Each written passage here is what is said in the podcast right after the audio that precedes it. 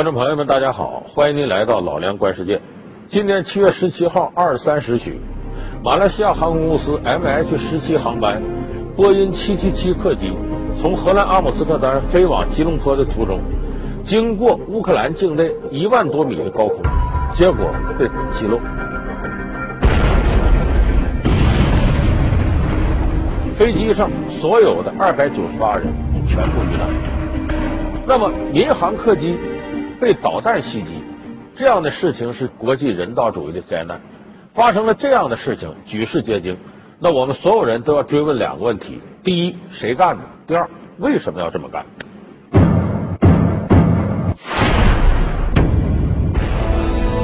马航客机途经乌克兰领空，被导弹击落，机上二百九十八人无一生还。面对国际舆论压力。各方互相指责，究竟谁才是悲剧的制造者？从克里米亚独立入俄，到乌克兰东部战火纷纷，战乱地区的领空何其隐患重重？马航的不绕飞，又是否符合飞行惯例？从历史上苏联空军两次击落韩国客机，到美国击落伊朗民航客机，武力攻击民航的惨剧为何会发生？肇事方又将面临怎样的道义压力？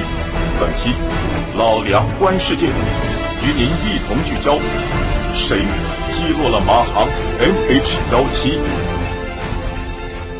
可能很多电视机前的观众朋友啊，还在争论马来西亚航空公司那个 MH 三七零到底去哪儿了？它是失踪了还是其他的原因？可是这时间过去不长。马来西亚航空公司 MH 十七号航班又出现了这样重大的灾难，很多人说呀，也许啊马来西亚航空公司今天还在日子就好过，因为毕竟二百九十八条鲜活的生命消失了，其中还有二十个完整的家庭，这是一个国际人道主义的大灾难。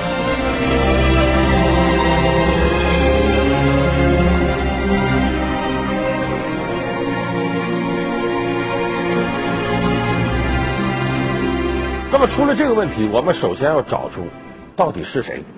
民航客机手无寸铁，没有任何防护能力，在军事攻击面前呢，只能被动的接受。那么是谁？他能冒天下之大不韪，如此残忍的让二百九十八条生命就此消失？当然，我们首先要考证的是，它坠落的这片土地到底发生了什么？大家都知道，乌克兰的局势现在是动荡不安。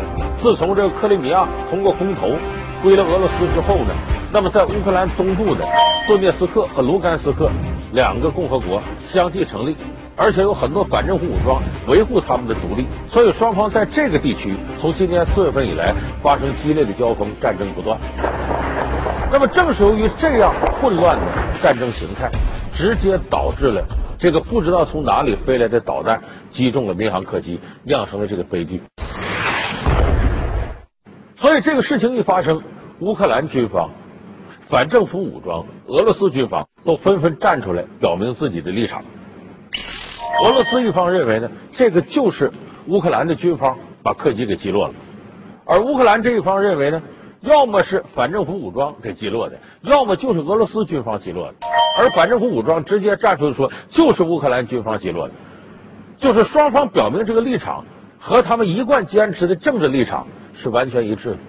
为什么这三方都急于要开拓自己呢？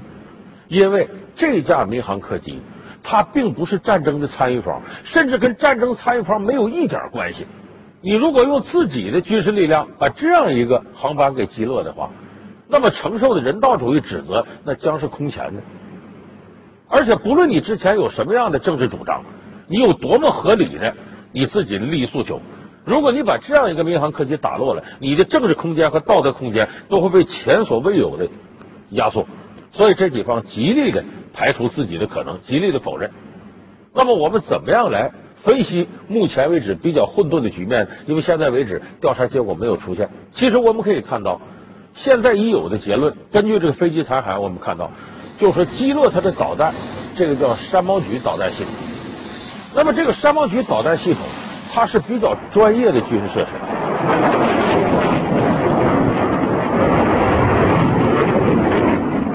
因为毕竟客机是在一万米高空飞行的，你普通的肩扛式的地对空导弹和普通的火箭炮，它的射程也不过就是呃三公里、四公里左右，根本不可能打到一万米的高空去。所以，谁拥有了这样一套系统，这是很关键的。因为山毛榉系统呢，它至少需要这样呃一个操作程序，就是一个能够在空中瞄准的这样一个设备，另外一个是雷达准确的定位设备，还有一个就是发射平台。这可以说是非常规军事力量很难做到的，它一定是常规军事力量至少拥有三种发射车才能做到。所以你要从这个角度看呢，毫无疑问，乌克兰政府军和这个俄罗斯政府军肯定有这样的能力。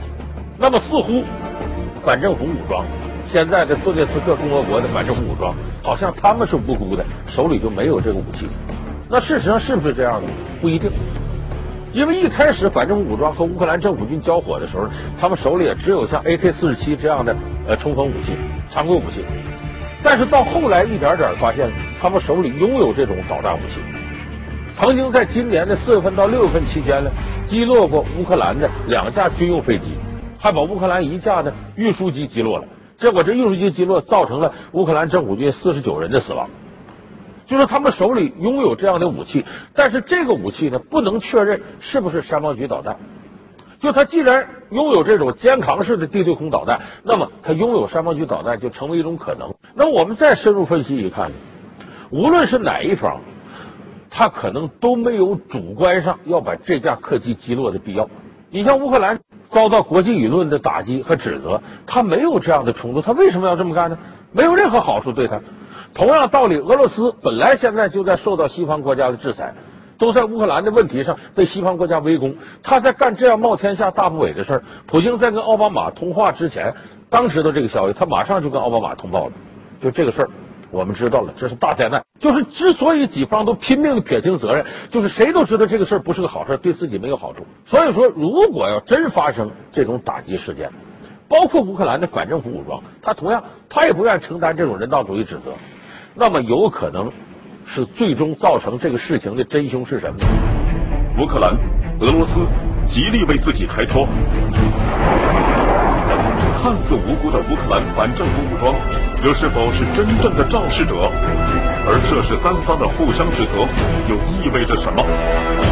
违背人道主义的惨剧，追究责任势在必行。到底该由谁来主导 MH17 事故的调查，更能逼近事实真相？老梁观世界，谁击落了马航 MH17？正在播出。那么有可能是最终造成这个事情的真凶是什么呢？某一方发动者他是误伤，就他没有想打下一个民航客机，由于种种原因阴差阳错造成的，就我们经常说的误伤误伤。因为发生错误操作、错误判断，把民航客机在一万米高空击落下来。以现在的科技手段和他的军事力量的操作水平，我想这个太难发生，这个概率太小了。反正我倒觉得，如果说误伤，如果乌克兰的反政府武装这些人拥有了山毛榉导弹系统，倒有可能造成误伤。为什么？这些人不是最正规的部队，恐怕这些人里边包括导弹系统的人，假如他们有这导弹系统的话。也是仓促上阵，不是那么专业。而且这个过程当中，乌克兰的反政府武装并没有出动飞机攻击过乌克兰的政府军，而是乌克兰政府军出动空中力量攻击反政府武装。所以在这个过程当中呢，乌克兰的反政府武装难免神经过敏，时时刻刻紧张空中过来的飞机是不是要袭击我们。所以在这种神经紧张的情况下，加上操作经验不够丰富。有可能对仪器的使用、对导弹系统的操作会出现一些失误。战争状态牵一发动全身，宁可信其有，不可信其无。这种神经压力之下，有可能反政府武装在拥有这套系统的时候，操作不灵、过于紧张，造成误伤。我觉得从任何理性的决策者的这种角度上去分析的话，无论是普京也好，还是乌克兰政府军也好，他都没有这种必必要去发射这种呃导弹来制造这种悲剧，因为这是千人所指的，这是不可接受的这种行为。一个唯一的可能性就是这是一种误击。从我个人的判断来讲，可能是乌克兰东部的非政府武装他们呃通过各种方式拥有了这种武器。那么为了避免乌克兰政府军。的飞机对乌克兰东部地区进行轰炸、空袭等等，他要用这种山炮距离导弹来打乌克兰军队的飞机，但是没有想到击中的是一架民航的客机。所以在现在真相没有明了的情况下，呃，这是一种猜测。当然，这个事情现在没有结论。那么谁来调查，就成了大家很瞩目的。参与这个事情的各方面，有可能出于自己的利益，他有可能毁灭证据、隐藏真相。所以，这个调查组是否公正，是全世界瞩目的一个焦点。目前，这个调查组可以肯定的是，乌克兰一定要参与，在自己领空上发生的事情呢，他有很大的责任。那么，是不是乌克兰这个参与一方、调查的一方会有自己的利益要求呢？那相关会有制约他。你比方说，马来西亚航空公司，他自己公司出的事儿，他一定得参与来调查。这个波音777飞机是美国生产的，那么美国一定要参与调查。还有一些国际民用航空组织，他也要参与，因为这是他们组织负责范围内的事情。现在呢，公布的就是这个黑匣子找到之后呢，不能由某个组织单独垄断，而是要由所有参与调查的专家来公开得出结论。当然，找到黑匣子也不等于这个事情就解开，他还需要地面的调查，需要各方极力配合。所以我们几乎可以肯定的是，哪一方阻挠这个调查，甚至设置人为的障碍，那么他的嫌疑就最大。那么说，调查了这个真相清楚了之后，他会接受什么样的惩罚呢？这个其实跟以前很多次都不同。为什么不同呢？以往在国际上发生过把这个客机击落的情况，可是发生这个事情的时候呢，往往是双方处于敌对状态。这个民航客机呢，是敌对方所在的一个国家的，或者是误入人家领空产生威胁的。那么像乌克兰这次发生的事件，马航这个飞机，无论是出使国和到达国以及航空公司所在的国家，都和乌克兰冲突的几方没有任何利害关系，所以这样的事情在国际航空领域以前是空前的。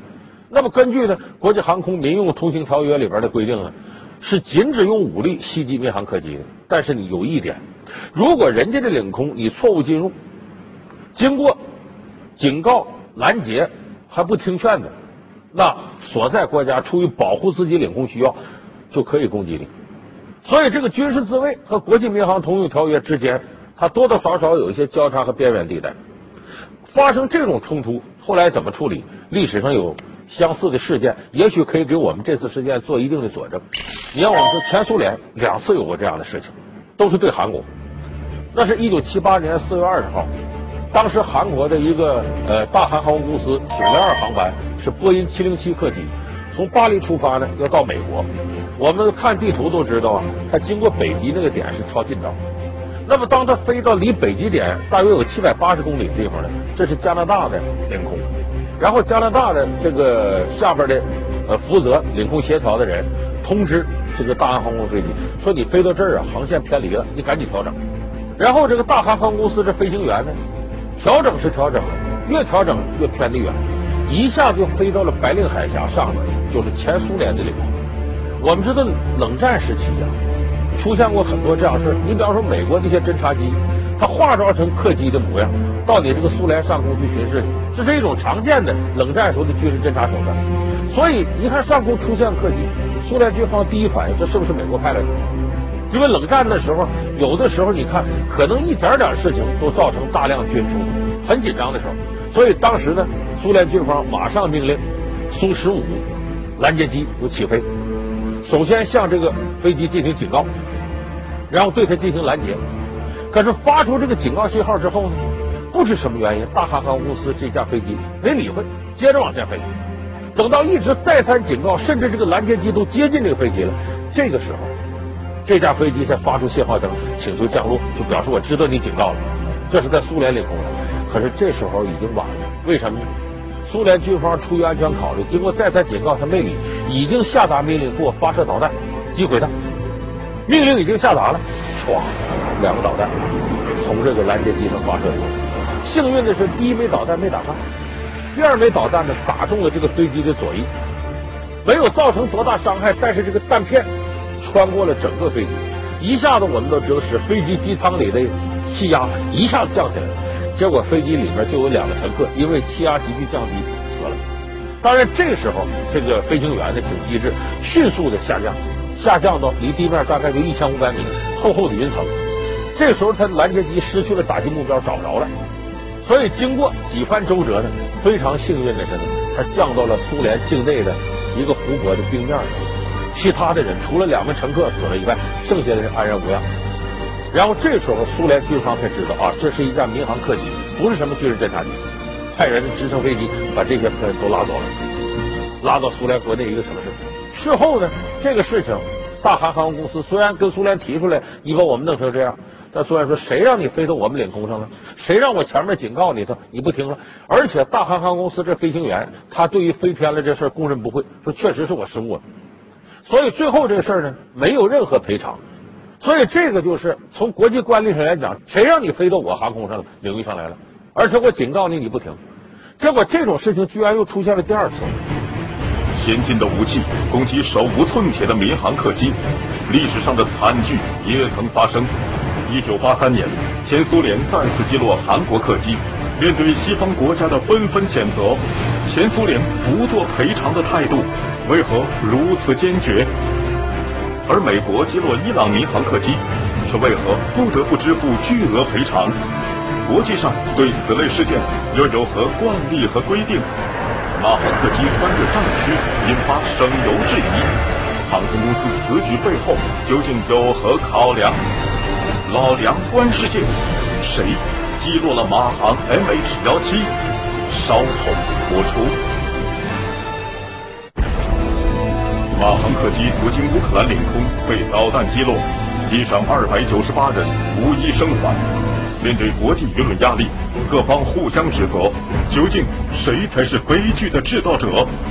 从克里米亚独立入俄，到乌克兰东部战火纷纷，战乱地区的领空何以隐患重重？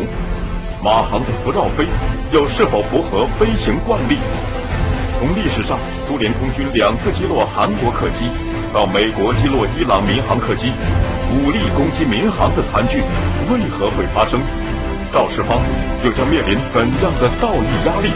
本期老梁观世界与您一同聚焦：谁击落了马航 MH 幺七？结果这种事情居然又出现了第二次，那就五年之后的一九八三年九月份，当时又是大韩航空公司一架飞机飞到这个苏联的上空了，结果当时。这个航线偏离了，又偏到苏联上空，结果苏联军方果断下令用导弹击毁，造成了飞机上所有的人全部罹难，都死了。但是这个事儿呢，八三年时候，冷战的气氛已经跟七八年不太一样了。当时美国一些西方国家纷纷谴责苏联一方，说我们警告他了，他又没听。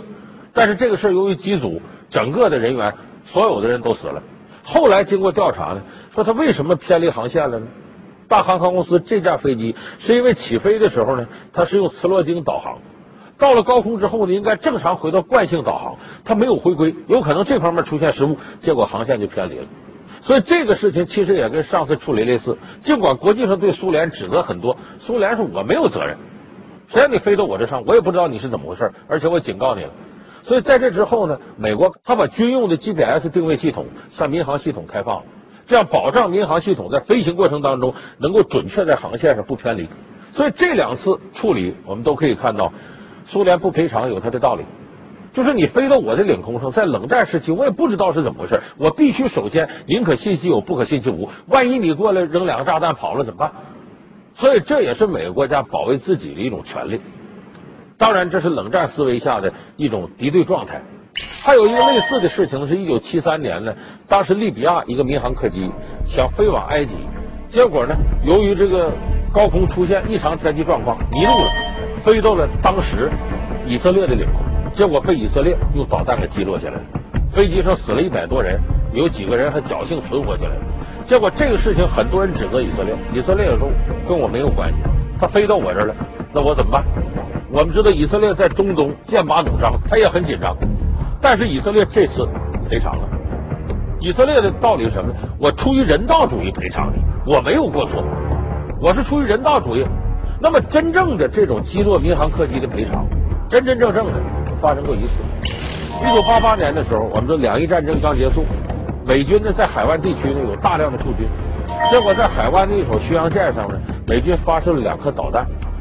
这两颗导弹在伊朗的领空上，霍尔木兹海峡的上空上，把伊朗一架客机给击毁了，机组上有二百多人全没了。这个事儿发生之后，伊朗就不干了，起诉到国际军事法庭，起诉到联合国，到处告。美国开始不承认，认为说你有军事威胁，但后来最终在九十年代，美国跟伊朗达成协议，美国总共赔偿了一亿三千一百万美金，这个数额是很巨大的。他为啥赔偿这么多？他确实理亏，因为我再怎么着发射导弹，你像前面我说的，无论是以色列还是苏联，都是跑到自己领空上的。你这边在巡洋舰上，你的军事基地发射导弹，你打人家领空上边的客机。那是在伊朗领空上面自己的客机，你怎么着也说不过去。美国最后呢赔偿。所以你根据这个惯例，你就会看到，即使是存在军事敌对方情况下，你也不能在人家的领空如何如何。那么这一次呢，发生这个事情呢，我们拿历史这些事件来对比，你会发现，马航的这架飞机，无论是和乌克兰的政府军、反政府军和俄罗斯军方，都往日无冤，近日不仇，可以说跟这战争一点关系都没有。就是飞到你上空，结果你给击落下来了。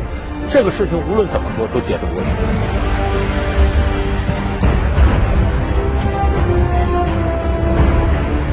我说到这儿呢，可能有的人说，呃，中国孔夫子有句老话，子曰：“危邦不入。”就危险的地方你别轻易去。那明知道这地面打仗，你说你这飞机还还往这上飞，除非是所在国家和所在的航空公司发出明确的禁飞命令。民航才会在原有的惯用航线这一块它绕开。你像我们知道，美军轰炸利比亚的时候，曾经在利比亚上空有禁飞区，明确确定禁飞区了。那你各家航空公司你不从这绕行，那是你活该。但是乌克兰上空并没有确定，无论是国际军事组织还是乌克兰军方都没有说这块是禁飞区，所以人家这些飞机从这上飞是非常非常正常的。那这个 M 十七呢，是从阿姆斯特丹起发，经过德国，经过波兰进入乌克兰。就说这趟航线呢，是很多连接欧亚的这些大航班必由之路。有人说，你知道它有啥，你就绕一下呗，不就躲过去了吗？咱们是没经营航空公司，绕一下呀，飞机的运营成本将会增加很多，甚至成倍的增加。因为你不管绕哪儿去，只要不是惯用的航线，新增的地面服务和各方面的信号配套都会要很多钱。它对成本是考虑的很多的。其实我们每个人都清楚。航空公司运营是怎么回事？一般来说，服务上双方提供的服务都差不多。你想盈利就得打价格战。你咱们国内航空很多人都知道，一晚点大伙儿都抱怨。可是回过头，只要这些航空公司推出打折机票，便宜到几折，你看你买不买？一窝蜂去买去。就航空公司本身价格战是难免的。巴菲特曾经跟中国的企业家说过一句话，说我就告诉你一句话，永远别碰航空公司。你经营这个，你早晚得陷入价格战的泥潭。所以最后都竞相竞价，那竞价的结果是什么呢？就压缩了运营成本，才能够完成压低价格。所以马航在这个时候没有警告的时候，人家照飞不误，必须得降低成本。而且在这个马航之前呢，无数架航班，其他的航空公司也都从乌克兰上空飞过。所以你得说马航这 MH 十七呀，正好就赶上这样的事情，阴差阳错。但是这种事情，从人道主义角度讲追究，这是势在必行的。我想呢，普京呢，他说的一句话很有道理，说如果乌克兰地面不发生这样的冲突，可能这种悲剧就不会有。这个话本身没有毛病。如果不是地面上存在这种战争，可能高空这个事儿，人道主义灾难就不会出现。所以我说，眼下乌克兰地面上这种局势如果不得到解决，恐怕今后还会酿成更大的人道主义灾难。所以现在世界各方，无论是西方国家还是俄罗斯。啊，支持正义、进步、和平力量，都希望双方能够摒弃自己的不正当利益要求，能够摒弃互相之间的偏见，尽快就乌克兰的局势达成和平协议。只有乌克兰国内局势稳定了，它的上空的客机才可能不会受到这样的威胁，否则这种阴影将长期笼罩在世界各大航空公司的头上。还是我们以前说那句话：再糟糕的和平，也比战争要好得多。好，感谢您收看这期《老梁观世界》，我们下期节目再见。